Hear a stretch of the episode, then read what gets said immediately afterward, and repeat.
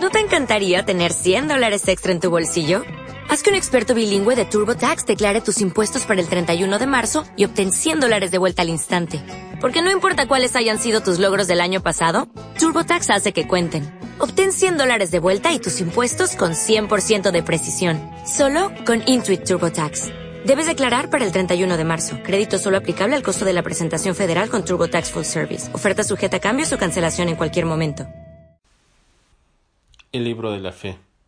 Las palabras del profeta sallallahu alaihi wasallam, el Islam fue edificado sobre cinco. 8. Ibn Omar relató que el mensajero de Dios sallallahu alaihi wasallam dijo: El Islam fue edificado sobre cinco cosas: testificar que no hay otro Dios sino Dios y que Mohammed es el mensajero de Dios la práctica de la oración prescrita, el pago del zakat, la peregrinación, la práctica del ayuno del mes de Ramadán. Sobre los aspectos de la fe. Abu Huraira relató que el mensajero de Dios sallallahu alaihi wasallam dijo: La fe consiste en más de setenta aspectos y la modestia o pena es uno de estos aspectos. Musulmán es quien evita dañar a los musulmanes con su lengua y sus manos. 10. Abdullah bin Amr relató que el mensajero de Allah sallallahu alaihi wasallam dijo: El musulmán es aquel de cuya lengua y manos están a salvo los musulmanes, y el emigrante es quien se aleja de lo que Dios prohibió. ¿Cuál Islam es mejor? 11. Abu Musa relató que algunas personas preguntaron al mensajero de Dios sallallahu alaihi wasallam cuál es el mejor Islam. Él respondió: el de quien evita dañar a los musulmanes con su lengua y manos. Alimentar a otros es parte del Islam. 12. Abdullah bin Amr relató que un hombre preguntó al mensajero de Dios, sallallahu alaihi wasallam, qué es lo mejor del Islam. El profeta sallallahu alaihi wasallam dijo: alimentar a otros y saludar a los que conoces y a los que no conoces. Querer para su hermano lo que uno quiere para sí mismo es parte del Islam. 13. Anas relató que el profeta sallallahu alaihi wasallam dijo: Ninguno de vosotros tendrá fe hasta que desee para su hermano lo que desea para sí mismo. Querer al mensajero de Dios, sallallahu alaihi wasallam, es parte de la fe. 14. Abu Huraira relató que el mensajero de Dios, sallallahu alaihi wasallam, dijo: Por aquel que tiene mi vida en sus manos, ninguno de vosotros cree hasta que yo le sea más querido que su padre y sus hijos. 15. Anas relató que el mensajero de Dios, sallallahu alaihi wasallam, dijo: Por aquel que tiene mi vida en sus manos, Ninguno de vosotros cree hasta que yo le sea más querido que su padre y sus hijos y toda la humanidad. La dulzura de la fe. 16. Ana relató que el profeta sallallahu alaihi wasallam dijo: Quien tiene las siguientes tres cualidades encontrará la dulzura de la fe, que Dios y su mensajero le sean más queridos que todo lo demás, que quiere a alguien solo por Dios y que odie volver a la incredulidad como odiaría ser lanzado al fuego. El amor a los ansar es una señal de fe. 17. Ana relató que el profeta sallallahu alaihi wasallam dijo: Querer a los ansar es una señal de fe, odiar a los ansar es señal de hipocresía. 18. Ubad ibn Samed relató que el mensajero de Dios sallallahu alaihi wasallam dijo: Mientras lo rodeaba un grupo de los sahabis, juradme fidelidad con las siguientes condiciones: no adjudicaréis ningún copartícipe a Dios, no robaréis, no fornicaréis, no mataréis a vuestros hijos, no pronunciéis calumnias intencionales diciendo cosas falsas, no desobedezcáis cuando se os pide hacer el bien. Quien de vosotros cumpla estas condiciones recibirá su recompensa de Dios. Quien no cumple algo y sea castigado en vida, pues el castigo será su expiación. Quien no cumple algo y sea encubierto por Dios, pues él lo perdonará o lo castigará en la otra vida. Y con estas condiciones le juramos fidelidad. Huir de las atribulaciones al-Fitan es parte de la religión. 19. Abu Sa'id al-Khudri relató que el mensajero de Dios sallallahu alaihi wasallam dijo: Vendrá un tiempo en que la mejor propiedad del musulmán serán las ovejas, que se llevará con él por las cimas de las montañas y los valles para salvar su religión huyendo de las atribulaciones. Las palabras del profeta: Yo soy quien más conoce a Dios entre vosotros. 20. Aisha relató: el mensajero de Dios solía ordenarle solo lo que estaba en sus posibilidades. Dijeron, Mensajero de Dios, ciertamente no somos como tú. A ti Dios te ha perdonado tus pecados pasados y futuros. El mensajero de Dios, sallallahu alaihi wasallam, solía enojarse hasta que el enojo se hacía evidente en su rostro. Luego decía, ciertamente, Yo soy quien más conoce a Dios y le teme de entre vosotros. Los niveles de superioridad entre los creyentes serán según sus buenas obras. 21. Abu Sa'id al-Khudri relató que el profeta sallallahu alaihi wasallam dijo: La gente del paraíso entrará en el paraíso y la gente del fuego entrará en el fuego. Luego dice Dios el Altísimo: Sacad del fuego a quien tenga una pizca igual a la semilla de mostaza, de fe en su corazón. Esta gente saldrá del fuego totalmente carbonizada, serán puestos en el río de Haya o Hayat. Vida. Aquí es Malik, uno de los narradores, quien duda, y germinarán como germina la semilla al lado de la acequia. ¿No veis cómo sale amarilla y retorcida? 22. Y relató que el mensajero de Dios, sallallahu alaihi wasallam, dijo: Mientras dormía, vi que me presentaban personas vistiendo camisas, algunas solo les llegaban a las tetillas, otras menos, y se mostró a Omar ibn al-Hattab vistiendo una camisa que le arrastraba por el suelo. Dijeron: ¿Cómo lo interpretaste, mensajero de Dios? Dijo: Es la religión. Al-Hayá es parte de la fe. Ibn Omar relató que el mensajero 23 Ibn Omar relató que el mensajero de Dios sallallahu alaihi wasallam pasó cerca de un hombre de los Ansar que reprendía a su hermano por al-Hayá, por pena. El mensajero de Dios sallallahu alaihi wasallam le dijo: entonces déjalo, pues la modestia o pena es parte de la fe. Cuando hayan transcurrido los meses sagrados, matad a los asociadores donde quiera que les encontréis, capturadles, sitiadles, tenerle emboscadas por todas partes. Pero si arrepienten hacer el salad y dan el zakat, entonces dejadle en paz. Dios es indulgente y misericordioso. Corán 9, 5. 24.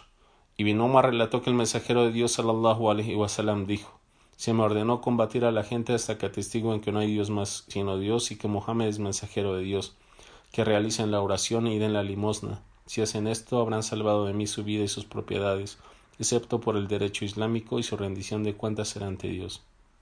Sobre quien dice, la fe es acción. Abu Huraira relató que el mensajero de Dios sallallahu wasallam fue preguntado ¿Cuál es la mejor obra? Respondió creer en Dios y en su mensajero. Preguntaron después qué, dijo el yihad, por la causa de Dios. Preguntaron después qué, dijo el peregrinaje, al hajj, aceptado por Dios. Si el Islam de la persona no es verdadero. 26. Sa'd ibn Abi Waqas dijo, el mensajero de Dios sallallahu alaihi wasallam distribuyó dádivas a un grupo de personas mientras yo estaba sentado allí. Sin embargo, el mensajero de Dios sallallahu alaihi wasallam dejó de lado a un hombre que yo consideraba el mejor del grupo. Pregunté, mensajero de Dios, ¿por qué dejaste de lado a esa persona? Por Dios, yo lo considero un creyente, me dijo. ¿O un musulmán? Me callé un poco, pero luego me venció lo que yo ya sabía de esa persona y volví a preguntar, ¿por qué dejas de lado a fulano? Por Dios, yo lo considero un creyente, me dijo. ¿O un musulmán? Me callé un tiempo, pero luego me venció lo que yo sabía de esa persona y repetí mi pregunta. El mensajero de Dios sallallahu alaihi wasallam repitió su respuesta y añadió Oh Saad, yo le doy a una persona, aunque otros me sean más queridos, por temor a que Dios lo introduzca de cara en el fuego. Sobre las malagradecidas con sus esposos y los distintos grados de la incredulidad. 27. Ibn Abbas que el profeta sallallahu alaihi wasallam dijo se me mostró el fuego del infierno y vi que la mayoría de sus habitantes eran mujeres incrédulas o malagradecidas. Se le preguntó ¿Es que no creían en Dios? Dijo son malagradecidas con sus esposos y reniegan del buen trato que se les da. Aunque seas benevolente con ellas, siempre cuando ve algo de ti que le desagrada dirá Nunca hiciste nada bueno por mí. Los pecados son algo de la ignorancia. Un pecador no es un incrédulo hasta que adora a otro con, Dios. 28. Abudá relató Maltraté a un hombre al llamar a su madre con nombres ofensivos. El profeta sallallahu alaihi wasallam me dijo Abudar, maltrataste a este hombre, llamando a su madre de manera ofensiva. Aún tienes algunas características de la ignorancia. Tus esclavos son tus hermanos, que Dios ha puesto bajo tu mando. Quien tenga a alguien bajo su mando debe alimentarlo con lo que él mismo coma, y debe vestirlo de lo mismo que él viste. No les pidéis que hagan cosas por encima de su capacidad, y si lo hacéis, ayudadle con ello. Si dos grupos de creyentes combaten unos contra otros, reconciliadles, y si uno de ellos oprime al otro, combatid contra el opresor hasta que reducirle a la obediencia de Dios. Y cuando sea reducido, reconciliadles de acuerdo con la justicia y sed equitativos. Dios ama a los que observan la equidad. 29. Abu Bakr relató, oí el mensajero de Dios sallallahu alaihi wasallam decir, cuando dos musulmanes se enfrentan con sus espadas, el que mata y el que es muerto ambos van al infierno. Dije, mensajero de Dios, entiendo lo del que mata, pero ¿por qué la víctima? El mensajero de Dios sallallahu alaihi wasallam dijo, seguramente tenía toda la intención de matar a su oponente. El mal puede ser de distintos niveles. 30. Abdullah bin Masud relató que cuando se reveló quienes creen y no revisten su fe con injusticia 682 los sahabas del mensajero de Dios sallallahu alaihi wasallam dijeron ¿Y quién de nosotros no ha cometido una injusticia? Entonces Dios reveló y cuando Lukman amonestó a su hijo diciéndole Hijito, no asociéis a Dios a otros dioses, que la asociación es una injusticia, bulm, enorme. 31.13 Las señales del hipócrita. 31. Abu Huraira relató que el profeta sallallahu alaihi wasallam dijo: Las señales de un hipócrita son tres. Cuando habla dice una mentira. Cuando promete algo falta sus promesas. Si se le confía algo, traiciona la confianza. 32. Abdullah ibn Amr relató que el profeta sallallahu alaihi wasallam dijo: Quien posee estos atributos es un total hipócrita. A quien tiene uno solo de ellos tiene trazos de hipocresía hasta que lo deje.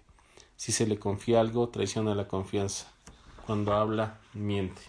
Cuando hace un acuerdo, lo traiciona.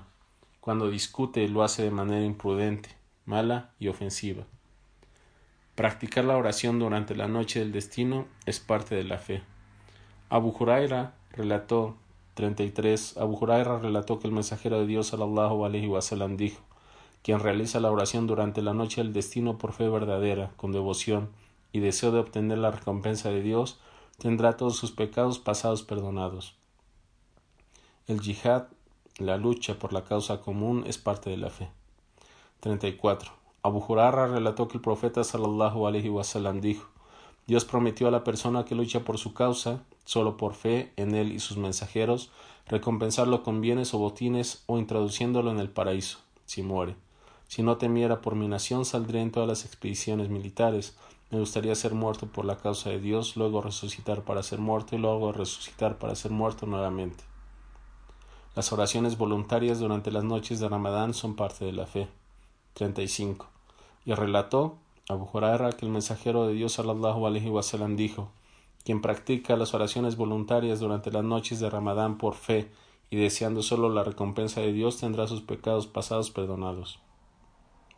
Ayunar el mes de Ramadán con devoción y deseando solo la recompensa de Dios es parte de la fe. 36. Relató también Abu Huraira que el mensajero de Dios sallallahu alaihi wasallam dijo: Quien ayuna en el mes de Ramadán por fe y deseando solo la recompensa de Dios verá sus pecados pasados perdonados. La religión es fácil.